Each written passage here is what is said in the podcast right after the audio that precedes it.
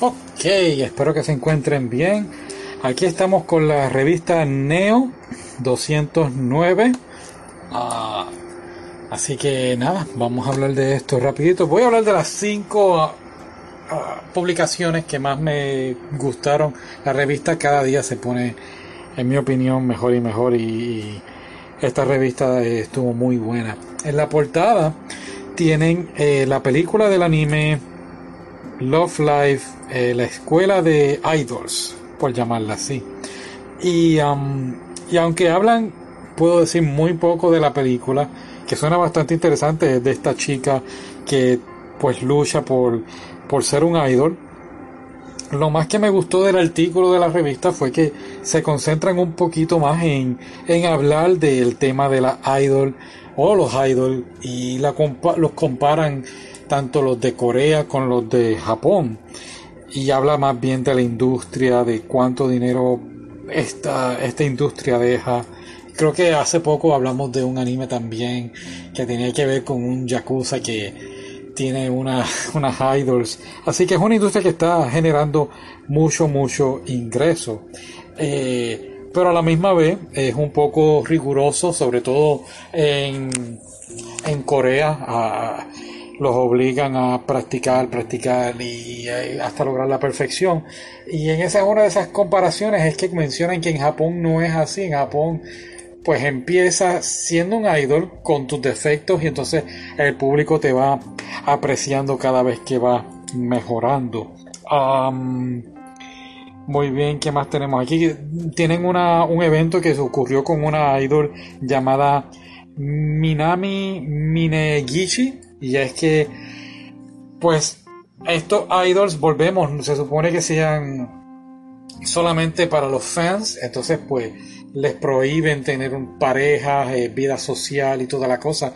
Y a ella la cogieron saliendo de casa del novio y cogieron los paparazzi y le, le tomaron fotos y esto la llevó a ella a pedir disculpas e inclusive rasparse la cabeza como forma de, de, de disculpa, ¿no? Y para mí eso fue algo muy impactante.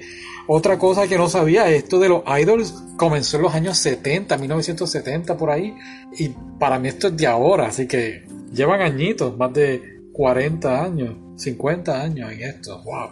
Ok, eso es lo primero. Lo segundo que me gustó de la revista este mes, tienen un manga café. Yo he ido a librería y pues sí venden café. Ahora, aquí en Japón, pues es un. Este manga café que presentan en la revista es un poco jocoso, ¿no? Es como si fuera a la misma vez de un café, pues es un hotel, pero es un pequeño hotel, o sea, una pequeña habitación con tu internet y tus comodidades. Y es más bien, pues, si perdiste el tren o pasó X o, Y evento y, estás cerca del lugar, pues te puedes quedar ahí. Ahora, sí, está lleno completo de mangas y tú escoges entonces y, te descansas y te pones a leer, mangas e inclusive puedes hasta tomar tu café. Así que estuvo muy buena eh, la revista, eh, ese artículo en la revista. Estoy buscando por aquí rapidito. Eh, ah, como dije, tienes internet, tienes tu matre, tu futón y nada, la pasas muy bien. En, por lo menos en este artículo tienen una computadora. No dice nada, estoy buscando ver, no dice nada de wifi por lo menos, pero se ve brutal, de verdad. A mí me encantan las fotos. Muy bueno. Ok. La tercera, tercer artículo que me gustó fue un artículo que hicieron sobre el anime de Castlevania. Eh, está en Netflix ahora mismo. Muy, muy bueno. Y creo que no esta es mi opinión, no contaban que llegara a ser tan bueno. O sea, si ves el primera temporada, tenía solamente que cuatro episodios. Entonces después la segunda temporada fueron aumentando y así sucesivamente. Ya van por la cuarta temporada. Y más bien, el artículo de la revista es si no sabes qué es Castlevania y estás un poquito pues alejado de, de los videojuegos, pues te explica más bien es. Pero nada, si no lo has visto pues y no lo has jugado, pues te digo rápido, es este hombre que tiene que entonces matar a Drácula. Y eso es todo. no, bueno, ah, lo comparan mucho con la película Vampire The Hunter. Eh, tremenda película, si no la has visto. Sí, lo sé. No he hablado ni de Castlevania, no he hablado de Vampire The Hunter en el podcast. de en tiempo. E inclusive compré el videojuego de Vampire The Hunter y puedo hablarte de Castlevania.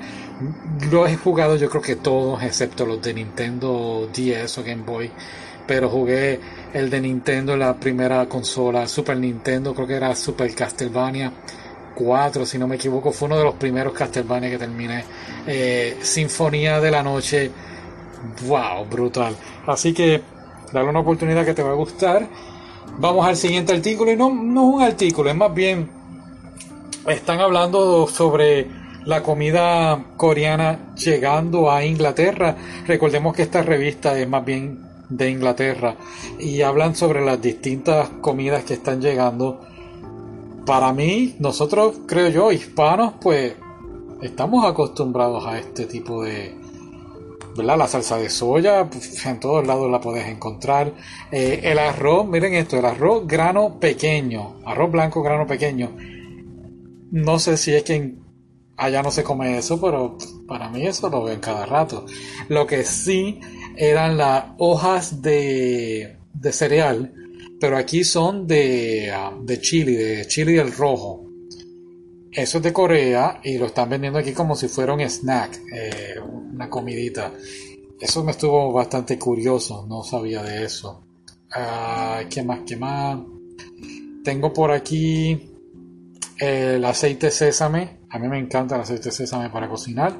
Tienen varias páginas que puedes ver de cocineros eh, en YouTube, de cómo cocinar con las comidas de ellos. Así que estuvo muy bueno eso. Y déjame ver qué más. Por último, está este juego. Sale el 25 de junio. Se llama Scarlet Nexus. Y de verdad que me gustó lo que leí, me gustó lo que vi. Es un juego a, el estilo RPG, como si fuera Final Fantasy, pero es más bien, no sería como Final Fantasy, porque sabes que Final Fantasy, eh, por lo menos en los viejos, tienes que esperar tu turno. Aquí es más bien abierto, como si fuera eh, Kingdom Hearts o Tales of Expedia. Mm, se me olvidó el nombre ahora. Bueno, todos esos juegos de Tales que son abiertos, ¿no? Puedes ir de aquí a allá y pelear. Tales, Tales of Vesperia, me acordé ahora. Ok. Um, y pues este es más bien eh, inspirado en esos juegos y también habla un poquito de lo que es el anime mezclado con el cyberpunk. Y el juego pues más bien son estos humanos que tienen como unos chips por decirlo así implantados en la mente y así es como se comunican como si fuera telepatía no con estos chips. Y entonces pues más de lo mismo monstruos atacando y hay que salvar el mundo y bla bla bla. Pero se ve muy muy bueno. Sale para todas las consolas, menos Nintendo Switch. Así que está en Steam, eh, Xbox, PlayStation. Bueno, no todas las consolas, pero casi todas. Así que nada, estaremos pendientes a ese juego más adelante. Y nada, eso es todo. Gracias por escucharnos. Será hasta la próxima. Bye.